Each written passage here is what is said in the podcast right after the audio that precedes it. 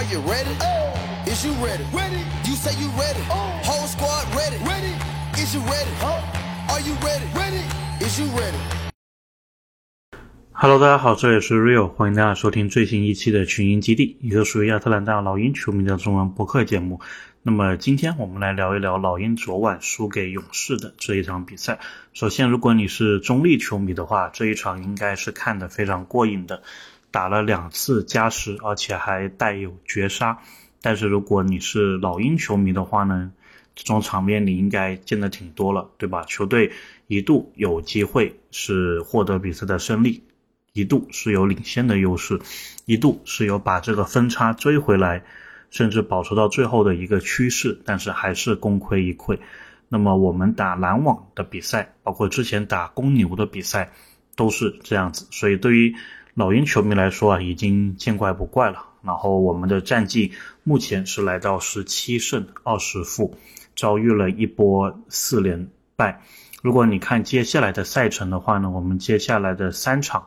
都是客场，接下来要打国王，然后要打湖人，然后要打快船。大家如果有印象的话呢，去年我们打国王啊，那个时候的国王还是打不进季后赛的。我们跟他们打的是难解难分，是直到最后。然后当时雷迪什有一个三分球帮我们稳住了局面，最后取胜。然后我们打湖人呢，自从所罗门希尔和詹姆斯的。那一个争议事件之后，我们应该就是没有在湖人这个主场赢过球了。也就是说，我们上赛季其实是没有拿下来的。这个赛季，詹姆斯在他的三十八岁生日刚刚拿下了一个非常高的一个得分的表现之后，湖人回到主场打老鹰，非常有可能他们会拿下的。那么快船，我印象中好像我们的。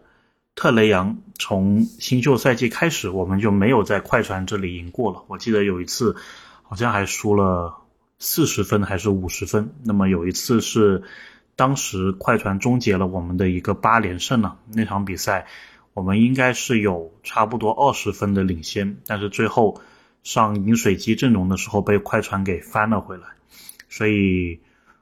如果就是老鹰不再拿出一些强硬的表现的话呢，我觉得可能剩下的这三场西部客场之旅是要全输的。那么这样子的话呢，你就是七连败，然后回到主场打雄鹿。七连败之后是什么状态呢？是十七胜二十四负，非常啊二十三负，非常有可能那个时候像后面的奇才，像后面的公牛，像后面的猛龙。都对你完成一个反超，那么也就是你在东部的位置，你只比魔术、只比活塞要好，排到东部第十三，所以是一个非常糟糕的一个情况。我觉得如果西部啊这几场全输了，很有可能麦克米兰就会下课了。我觉得应该是这么一个情况啊。那么我还记得之前在打完湖人的比赛之后。当时我们在等麦克米兰的赛后发布会，其实就有几个记者在私下聊啊，就说要不要问一些比较尖锐的问题。那么一个记者也是打趣到，然后他说很有可能如果西部全部输了的话，麦克米兰就说那我辞职了，干脆我直接坐飞机从西部飞回西雅图，也就是说麦克米兰的呃应该家是在西雅图。然后他说这样子。我也省一个距离嘛，不用再飞回亚特兰大了。所以大家其实多多少少是有一个感觉的。如果你的西部这四场客场真的全部输的话呢，我觉得应该麦克米兰就要下课了。说回这一场比赛啊，老鹰的上半场是挖了一个很大的坑。虽然第三节上来你能感觉到老鹰的球员是全力在填补上半场这个挖的坑了，但是到后面还是差了一点点。其实特雷杨。他在赛后也有讲说，如果我们上半场没有挖这么大的坑的话，我们下半场应该就赢了。但是我觉得不能这样说，对吧？因为球赛是四十八分钟的，那么这一场比赛呢，球赛是五十八分钟的。但是呢，从始至终，其实你都是要打出一个稳定的表现的。就像我们之前单节让魔术拿了五十分，对吧？你只要。一场比赛四节当中有其中的一节出现这一种状况，那基本上这个比赛就没有了。那么我觉得这一场比赛啊，老鹰面对这个缺兵少将的勇士，确实也是一开始立足未稳，对吧？最近这个词用的比较多，立足未稳，然后被勇士建立了应该是一度有二十一分的一个领先。那么在后面你想要追，真的就需要一点运气了。那么最后时候，有人会说莫里的那一个防守啊，为什么不直接把球拿住呢？而且还要呃。拍出去给这个迪文清楚有一个绝平球的机会，但是其实我觉得总体来说，老鹰还是没有卡佩拉之后，这个篮板球的保护是差非常多的。就比如说鲁尼，对吧？他最后的呃第二个加时最后的时段，其实那个篮板球如果有卡佩拉的话，老鹰应该就保护住了。或者说勇士常规赛绝平球等那几次投射，如果有卡佩拉，那个篮板球应该也保护住了。所以。其实对于老鹰来说，你可以说卡佩拉是老鹰防守端最重要的球员。如果球队整体来看的话，你甚至可以说卡佩拉是球队第二重要的球员，仅次于特雷杨。我觉得这点是没有任何的疑问的。那么上一次我们打勇士呢，库里对着我们是拿了五十分，这一次呢库里不打，结果汤姆森对着我们是拿了五十四分，所以。确实啊，我觉得老老鹰的这个，如果你就比较这两场比赛，你是感觉老鹰没有什么进步的，至少我的观感是这样子。上个赛季，我印象中我们客场打勇士的这场，我是去了现场的，当时其实一度比分都是挺接近的，老鹰可能一直就是落后五分到十分左右，然后是最后时候被库里给收割比赛的。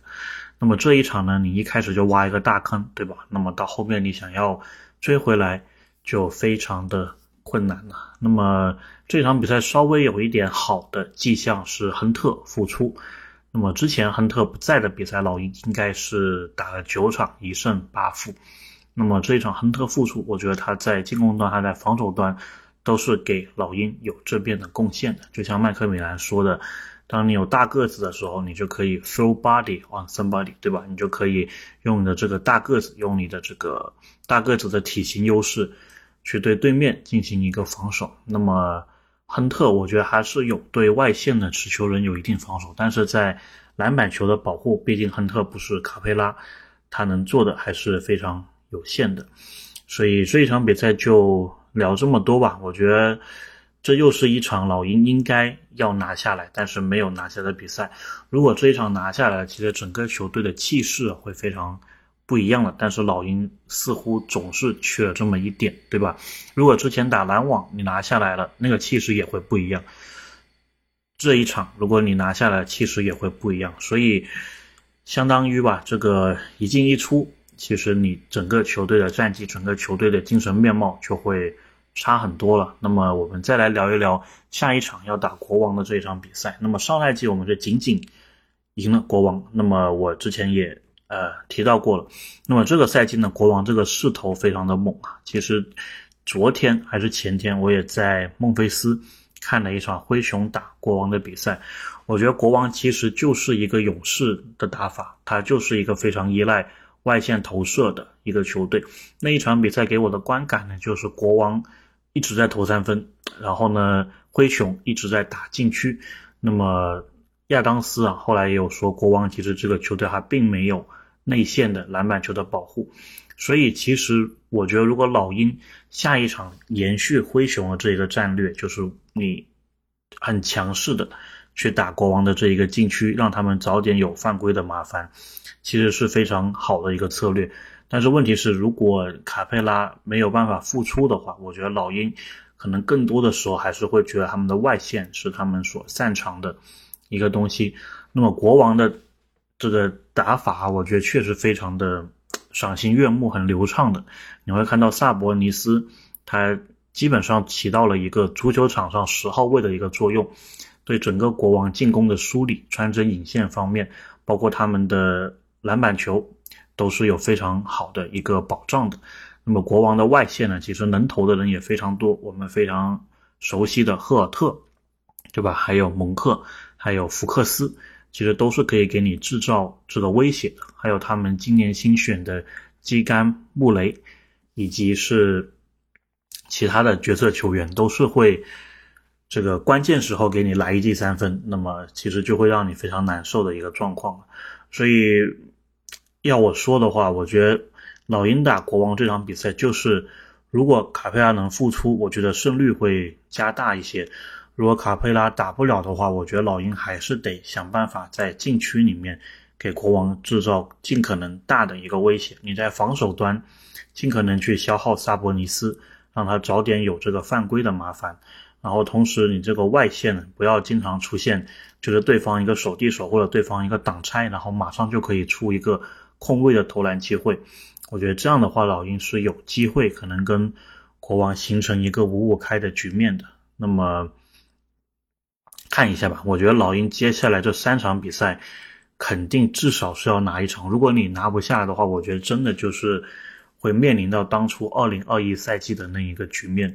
我是不觉得，按照老鹰这个赛季的状态，他可以输完这几场西部之后，然后回到主场，虽然又是打雄鹿啊，我不觉得老鹰会赢下雄鹿之后，然后开启一波这个七连胜、八连胜。这个赛季我对老鹰似乎没有这样子的一个信心。我觉得这个赛季我们拿到剧本呢，更有可能是这四场输完，然后回到主场打雄鹿之前，可能主教练。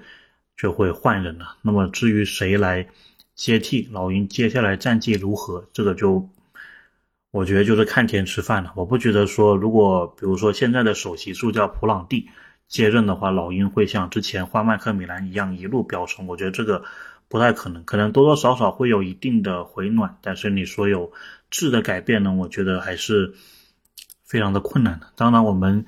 其实说这么多啊，说回来，赛季其实还没有过半，对吧？你其实跟前面的球队差距目前也没有很大，所以我觉得还是有机会的。至少如果你从下一场开始，把这个精神面貌做到是像打勇士的下半场的时候一样的话，我觉得很有机会是可以稍微扭转回这个局势的。其实很多时候就这样嘛，就是那么一两场比赛就可以把整个球队的。精气神给扭转过来，那么打篮网不是这一场，然后打勇士也不是这一场胜利，那么接下来我们希望就是打国王能够拿到所谓的这一场胜利，然后之后逆转球队的一个形势。OK，今天我们就聊这么多，我们下期再见。